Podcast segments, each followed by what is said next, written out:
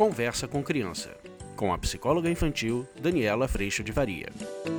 Qual que é a, a medida do ajudo, mas eu não quero criar dependência? Como é que a gente faz isso? A respeito dos estudos ainda. Vamos falar sobre isso? Eu sou a Daniela Freixo de Faria, psicóloga infantil.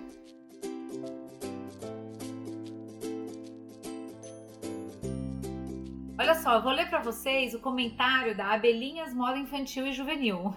Adoraria saber seu nome, mas eu te agradeço pela participação. Ela escreveu o seguinte: estava fazendo certo sem saber. Que bom! Meus filhos têm 3 e 4 anos e sempre leio e explico a lição. Depois deixo eles fazendo e vou fazer minhas coisas. Quando eles terminam, eles vêm me mostrar. Esse é um jeito, essa é uma estratégia muito bacana que dá espaço para que a criança faça o melhor possível dela, mas ao mesmo tempo, por conta da idade pequena das crianças, que ainda não tem plena autonomia desse processo, a gente está acompanhando toda essa produção mas eu não estou garantindo a produção. Entendam a diferença? Quando eu estou acompanhando, eu te ajudei a começar, agora você faz. Se você tiver dúvida, você me chama, mas isso pertence a você. E no final, eu quero ver o que você fez. A gente ainda no final pode até fazer o seguinte: não corrigir a lição, mas colocar algumas bolinhas, tipo aqui, ó. E aqui, ó, dá uma olhada de novo se você quer manter assim ou se você quer refletir a respeito. Tem uma questãozinha aqui para você olhar de novo. Ou você acha que você fez o seu melhor possível? Se tiver um garrancho, um horror, uma coisa horrorosa, você acha que você fez o seu melhor possível? Você acha que você se livrou dessa lição? Você fez ela com tempo, com calma, com tranquilidade?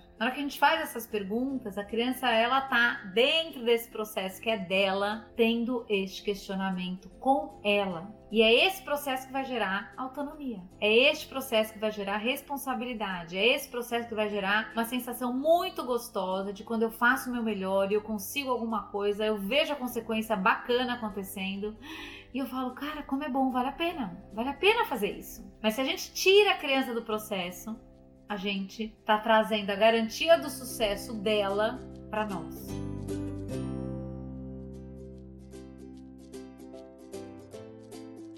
Então, esse jeito que a Abelhinhas colocou aqui é um jeito muito rico. Eu ajudo a organizar o começo, eu me afasto, ele tem autonomia de fazer. Se tiver alguma dúvida, eu estou aqui para tirar a tua dúvida, mas eu não faço para você. E no final você me mostra tudo isso que você fez. Se a gente pegar crianças mais velhas, por exemplo, que já precisam estudar, eu faço isso muito com a minha filha menor. A gente começou a fazer isso quando ela estava com quase 10 anos, que é você vai estudar e a minha mais velha também às vezes, quando ela me pede ajuda, você vai estudar e depois eu quero ver o que você estudou ou eu vou te tomar o que você estudou. Mas assim, neste processo do estudar, eu posso até, por exemplo, eu fazia isso muito com a minha filha mais velha. A gente estudava geografia, que tinha os rios, os, as montanhas, os nomes e tudo mais. Eu convidava ela para um processo de estudo que eu começava com ela e depois ela seguia desenhando. Então assim, a gente pode ajudá-los a perceber que com a matemática o processo de estudo não é ler as contas que eu fiz, é fazer conta. É, com geografia, talvez o desenho seja um belo jeito de estudar. Talvez com história também eu possa ir colocando símbolos da sequência, da história linear que eu estou estudando e fazer um grande esquema, por exemplo. Com português, talvez seja lendo e fazendo alguns exercícios, talvez seja fazendo um resumo. Assim, a gente pode ajudar as crianças nesse processo, sem dúvida, ajudando a startar isso. Depois a gente sai, deixe que ele se vire com aquele momento ele vai conseguir, ele vai ficar estrangulado, ele vai ter preguiça e acolha tudo isso que aparece. Acolha sabendo que você passa por isso hoje. Aquele relatório, tem que fazer imposto de renda, tem um monte de coisa que você adoraria estar sentada vendo uma televisão, mas tem trabalho para fazer. É isso aí. E a hora que a gente pode acolher ele sabe que fazer tudo isso que ele está fazendo neste melhor, sem se livrar, é mesmo desafiador e que você passa pelos mesmos desafios.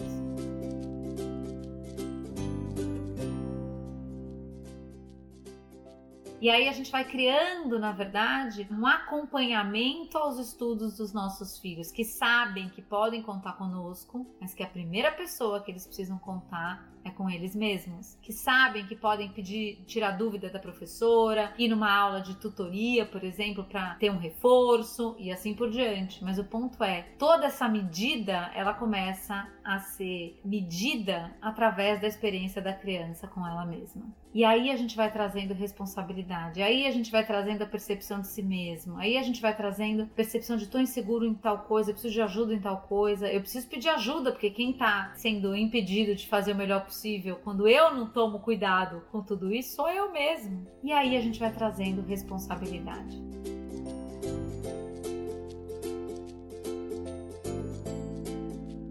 Então, querida, que bom que teus filhos têm produzido. Eu espero que isso continue. Eu agradeço muito a tua pergunta. E eu tenho acompanhado algumas crianças vivendo essa experiência. E é uma experiência que traz algo tão importante para dentro da criança, que é ela perceber que as escolhas dela estão gerando, sim, consequências e que na hora que eu escolho fazer o melhor possível, com todo o valor que isso tem, a chance da consequência ser uma boa consequência é grande. Mas caso não exista uma boa consequência, porque pode acontecer, isso não tira o valor que eu tenho. E crescer dessa forma não garante os resultados, mas coloca sim para a criança sempre a oportunidade dela cuidar de fazer o melhor dela dela estar atenta a isso, dela estar responsável por isso. E isso é muito libertador.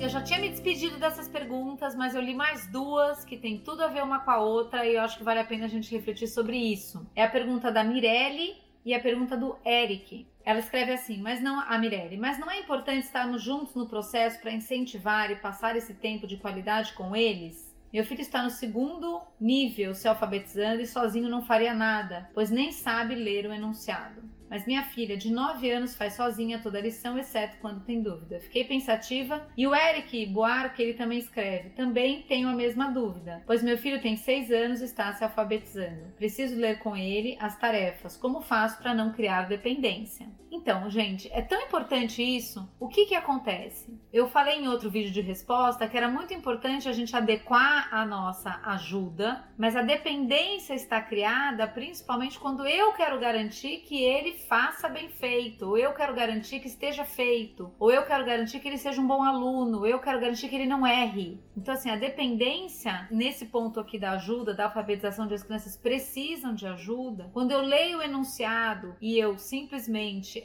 organizo para aquela criança fazer a lição dela e aí eu me retiro, ali eu liberei essa criança para viver esse processo de uma forma autônoma. E aí eu tô ali disponível para que ele tire dúvidas, ou seja, eu tô dizendo para ele, eu tô aqui para te ajudar, mas a lição é sua. E isso a gente pode começar com as crianças desde essa fase de alfabetização. Quando essa criança for te mostrar a lição, vai ter erro, vai ter um monte de coisa ali, porque exatamente ela está aprendendo, assim como com os mais velhos. Só que é importante que a gente não queira garantir a lição certa, a lição correta, a melhor lição, o melhor resultado. É importante que a gente convide a criança para fazer o melhor possível. Então, se é uma criança que está se alfabetizando, é legal a gente saber o que é esperado para esse momento. A letra está espelhada, a letra está diferentes tamanhos, às vezes a letra para quem começou a cursiva está toda subindo e descendo. E a psicopedagogia pode explicar isso melhor do que eu, sem dúvida. Mas o ponto é: se eu quiser que ele entregue um resultado da lição de casa perfeito, eu vou exigir que ele saiba o que ele ainda está aprendendo. Quando eu estou disponível para que a gente crie espaço de autonomia e de crescimento, eu sei que a lição que vai sair dali é a lição do melhor possível. E é isso que eu convido meu filho a fazer. Quando vem a lição e a letra tá assim, ou a letra tá espelhando, ou qualquer coisa desse gênero, eu posso só perguntar para ele: você fez o melhor possível? Você tentou se livrar da sua lição? Não, não tentei. Eu tentei, eu corri aqui. Então, aqui eu achei que você deu uma corrida e aqui também. Agora vê o que você quer fazer com isso. Você quer mexer, você quer arrumar você quer levar para escola assim, você decide. Quando eu falo da gente sair do lugar de garantia, é o lugar de saída de que eu garanto que o que ele apresenta tá certo, bom, perfeito, limpo, em ordem, já sabendo valendo, já conseguindo, já não sei o que. O lugar de garantia ele traz esse convite. Quando a gente sai desse lugar, eu tô dizendo que quando ele apresenta, ele apresenta o melhor possível dele e eu convido a criança para esse movimento e ele vai viver o resultado, a experiência da entrega que ele fez sendo o melhor possível, ele vai perceber que, nossa, isso aqui foi super bom, deu super certo, ou isso daqui não, vou ter que melhorar, porque minha professora não conseguia ler o que eu tinha escrito. Então, ele vai ver a experiência de ter feito o melhor possível e a consequência que isso trouxe, que isso fez experimentar.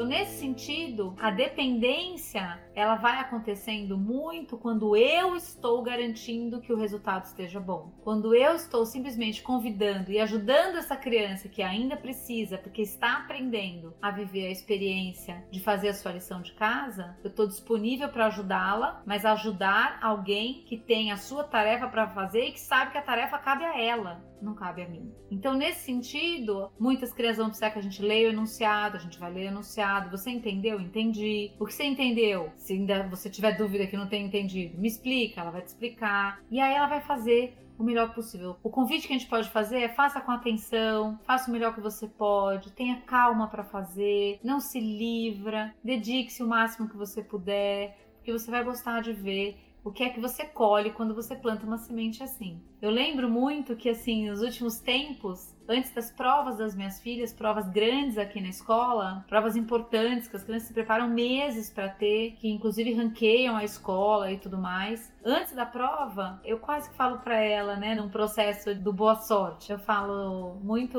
obviamente, do que Deus te abençoe, te proteja, mas que ele te ajude a ter toda a clareza, toda a tranquilidade, todo o sossego, tudo que você estudou fique disponível dentro de você para que você faça o melhor possível. E na hora que eu vou para uma prova com essa capacidade de perceber que o que eu tenho, a única coisa que eu tenho é o meu melhor possível, a gente vai sabendo que eu tô dando muito valor, eu tô dando algo que tem muito valor. E o resultado será consequência disso, mas ainda que seja uma consequência ruim, o que tende a não ser, mas ainda que seja, não diz sobre mim, porque eu sei o que eu dei lá dentro.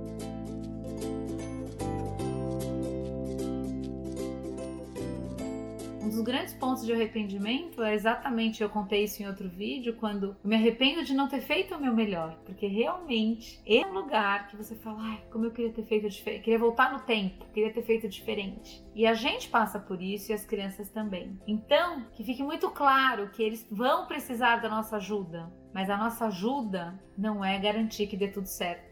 A nossa ajuda é convidá-los a fazer o melhor possível, ajudá-los a refletir como eles podem se organizar melhor, ajudá-los a refletir onde é que está vazando, né? Onde é que eu não estou indo com esse resultado, o que, que eu recebi de informação a respeito do que eu estou entregando? Será que eu preciso ter mais atenção ali, mais atenção a colar? E aí a gente vai ajustando a rota do navio. É tão lindo isso que se a gente pensar no navio em si, né? Às vezes você ajusta 10 graus e você chega em outro destino. Mas o ponto é que este ajuste, ele vem, a informação desse ajuste vem através das experiências, obviamente, todas elas que têm uma consequência bacana e satisfatória, mas também, se não principalmente, das experiências ruins, que a gente tem como consequência um resultado ruim. Então, se a gente tem tentado nessa postura de garantidores, garantir que não haja resultado ruim, na verdade, quando eu falei no vídeo que a gente está fragilizando as crianças, é porque a gente está fragilizando as crianças para navegar. Navegar vai ter dia que o mar tá flat, que a gente vai numa boa, que tá uma delícia, vai ter dia que o mar tá com ondas gigantescas. Ainda assim,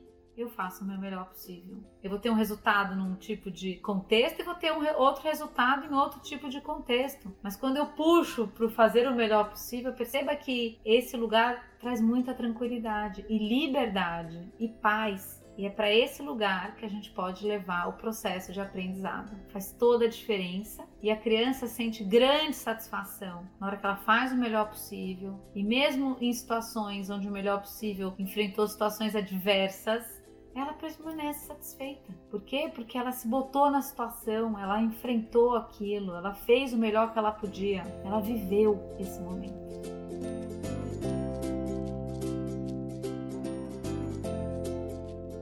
Eu agradeço a Deus, em primeiro lugar, por toda a clareza, toda a paz no meu coração, toda a tranquilidade que hoje eu tenho para fazer o meu melhor possível e dentro da possibilidade do melhor possível.